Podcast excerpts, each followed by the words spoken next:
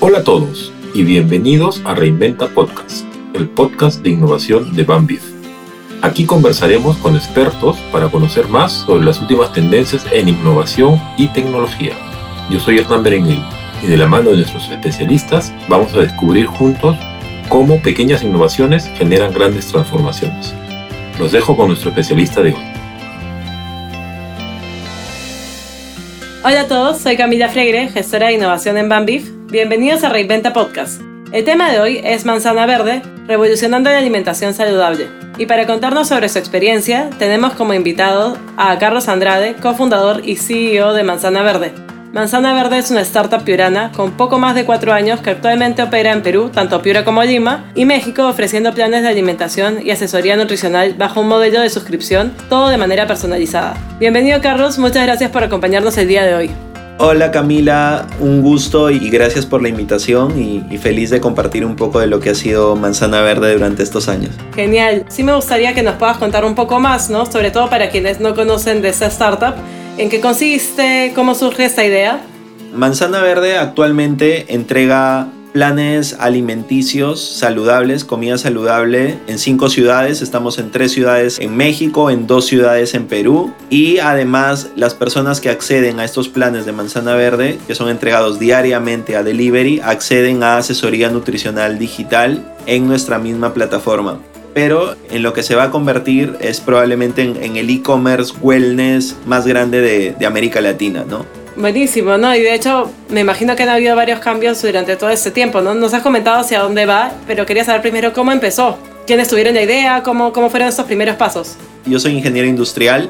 Los primeros cuatro años de mi carrera la pasé en una vertiente totalmente diferente. Trabajé en industrias, en proyectos de construcción, etcétera, etcétera. Y mi cofundadora Larisa es auditora financiera. Ella igual, sus primeros cuatro años los pasó en auditoría trabajando en KPMG.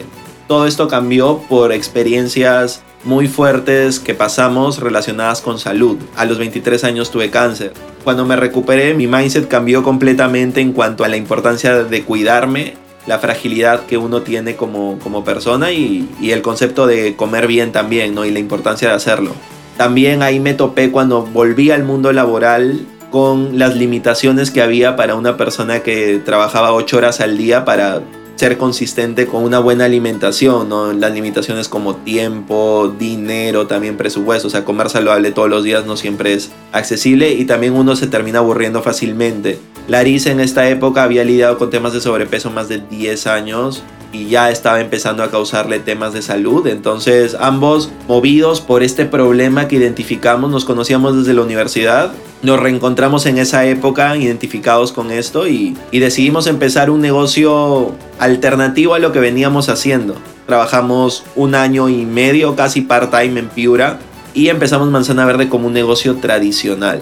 Montamos una cocina, contratamos nosotros a los repartidores y yo como soy ingeniero industrial armé un proceso específico que hasta ahora se sigue utilizando en las cocinas de manzana verde, pero eh, ahí fue donde al momento de escalar conocimos el mundo de las startups. Nosotros formamos parte de la primera generación de emprendimientos de la primera incubadora que se creó en, Piura y vimos a, la tecnología como una manera de escalar a, a un nivel masivo el negocio de manzana verde, ¿no? Porque vimos que el mercado era gigantesco, pero para crecer al ratio que queríamos crecer nosotros, con un modelo tradicional eh, no nos iba a alcanzar. Lo que yo siempre digo es que lo único que no ha cambiado desde que empezó Manzana Verde es el nombre, el logo, porque nos gusta, nos gusta muchísimo, y el problema que resolvemos estar enfocados y tener claridad sobre un problema y no la solución es algo clave, ¿no? Para nosotros eh, el problema es que queremos hacer accesible para personas sedentarias poder tener buenos hábitos. Mencionabas que tuvieron algunas limitaciones al comienzo que los empujaron al mundo de las startups. ¿Cuáles fueron estas limitaciones que a veces hay en, estos modelos más tradicionales que pudieron dar vuelta con esta incubadora y con la tecnología como mencionabas?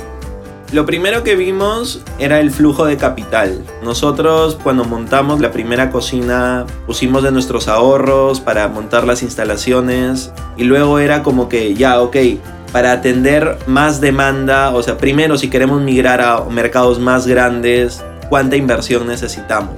Entonces era como que si empezábamos a movernos con el mismo flujo de nuestra caja, eso iba a ser una limitante importante. Otro eran si queríamos crecer, la única fuente de créditos era un banco. Hay todo un tema con financiamiento en instituciones financieras para MIPES. Vimos eso, eh, pensamos una opción para nosotros en ese momento fue, ok, las franquicias son interesantes, es una forma también de escalar un negocio y ahí justo nació esto, ¿no? Eh, creo que otra cosa clave, y es una de las razones por las que Perú sigue siendo un país no solo centralizado en economía, sino también en emprendimiento, o sea, el 90% de las startups nacen de Lima, creo que es también un poco el mindset. Por ejemplo, cuando nosotros nacimos, si nos preguntaban nuestra visión era, nosotros queremos ser una empresa referente en comida saludable en la región norte del Perú. Y a nosotros, incluso muchas personas no querían que viniéramos a Lima porque era como que sentían que estábamos abandonando el ecosistema de Piura. Este tipo de modelos necesitan mercados grandes, gigantescos. Entonces, si tú empiezas en provincia, está bien, puede que empieces en provincia, pero no necesariamente debes desarrollarte ahí. Porque provincia no son mercados grandes donde crecer, donde poder llegar a esos niveles de, de crecimiento y validación que necesita una startup al final nosotros ahorita estamos empleando a casi 10 personas que son de Piura. Y todas esas personas se están nutriendo de cómo se desarrolla un emprendimiento tecnológico y probablemente en un futuro inicien sus propias empresas, ¿no? Esa es un poco las limitaciones que vi, ¿no? El mindset y también la falta de, conocimiento, ¿no? Acerca de, de este rubro, ¿no? Y también mencionabas cómo la tecnología eh, los ayudó en este escalamiento de, de, manzana verde, ¿no? ¿Cómo, ¿Cómo fue eso? ¿Cómo, ¿Cómo intervino la tecnología para hacerlos crecer? Para nosotros la tecnología siempre ha sido más un medio que el core específico, ¿no? Lo que nos ha ayudado es a poder crecer más rápido cuando ya hemos validado algo. Y ese es un siempre ha sido el mindset de Manzana Verde, ¿no? Nosotros cuando lanzamos nuestro MVP fue una página web que tenía un, un botón, le dabas clic y te llevaba al WhatsApp de, de mi socia. ¿No? Y ahí ella les vendía, les preguntaba todo, o sea, les decía, ¿cuál es tu peso? ¿Cuál es tu talla? ¿Cuánto ejercicio haces? ¿no? Y ahí les tomaba los pedidos, ¿no? Aún recuerdo eso. Entonces, la tecnología nos ayudó cuando lo siguiente a validar fue, ok, ¿cómo hacemos esto escalable, ¿no? Entonces, la, forma de no, hacer, de, no ser escalable, para, de hacer escalable para nosotros, fue eh, nosotros no tener ningún activo. Y ahí fue donde dijimos, ok, quién puede ser nuestro proveedor al cual nosotros con el modelo de negocio de Manzana Verde podamos agregarle un valor resaltante, ¿no? Y ahí fue donde encontramos a los dueños de, restaurantes de menús, porque vimos que era un sector que tenía tenía demanda en horas específicas, o sea, el 95% de estos negocios venden almuerzo o cena, no venden desayunos, y la mayoría no trabajaba con aplicaciones on demand, como Rappi, como Globo, porque estas aplicaciones buscan productos desarrollados con cierta marca, ¿no? Estas empresas vendían daily food, entonces vimos que les podíamos ayudar a generar ingresos recurrentes con instalaciones que ya tenían y con personal que ya tenían, ¿no? Entonces, una vez que se validó todo eso, cuando ya no nos daban las manos con el Excel para atender a más clientes, fue donde ya nosotros teníamos una claridad del producto que teníamos que construir para escalar, ¿no? La primera web ya con ciertas funcionalidades que nosotros lanzamos de Manzana Verde fue cuando abrimos en Lima y ya teníamos más de ya casi 200 usuarios activos en Lima. ¿no? Y a partir de ahí ya fue desarrollándose mucho más. ¿no? Y claro, me imagino que ha ido cambiando constantemente y va a seguir cambiando. ¿no? ¿Cuáles han sido tal vez otros cambios clave, ¿no? y, incluso hasta aciertos clave eh, en todo este escalamiento de Manzana Verde? Lo primero fue cuando decidimos abrir en Lima. La lógica para irnos a Lima fue el pain que estamos resolviendo en ciudades grandes es muchísimo mayor. La gente en Piura tiene tres horas para ir, almorzar, dormir la siesta y luego regresar a su casa, ¿no? Todo está 10 minutos. En Lima, en Lima no, no, pasaba eso, ¿no? El segundo aprendizaje fue también cuando eh, levantamos nuestra primera ronda de inversión y eh, nos enfocamos en en, crecer, ¿no? Entonces ese creo que es otro aprendizaje clave, o sea, Las startups las construye tecnología y el negocio lo construye gente, ¿no? Al inicio hay herramientas como no, no hay dinero, entonces tus únicas herramientas para traer la mejor gente posible son tus ideas, tu visión, el vender el sueño, como dicen, y, y luego crear una cultura donde la gente sienta que se está desarrollando, ¿no?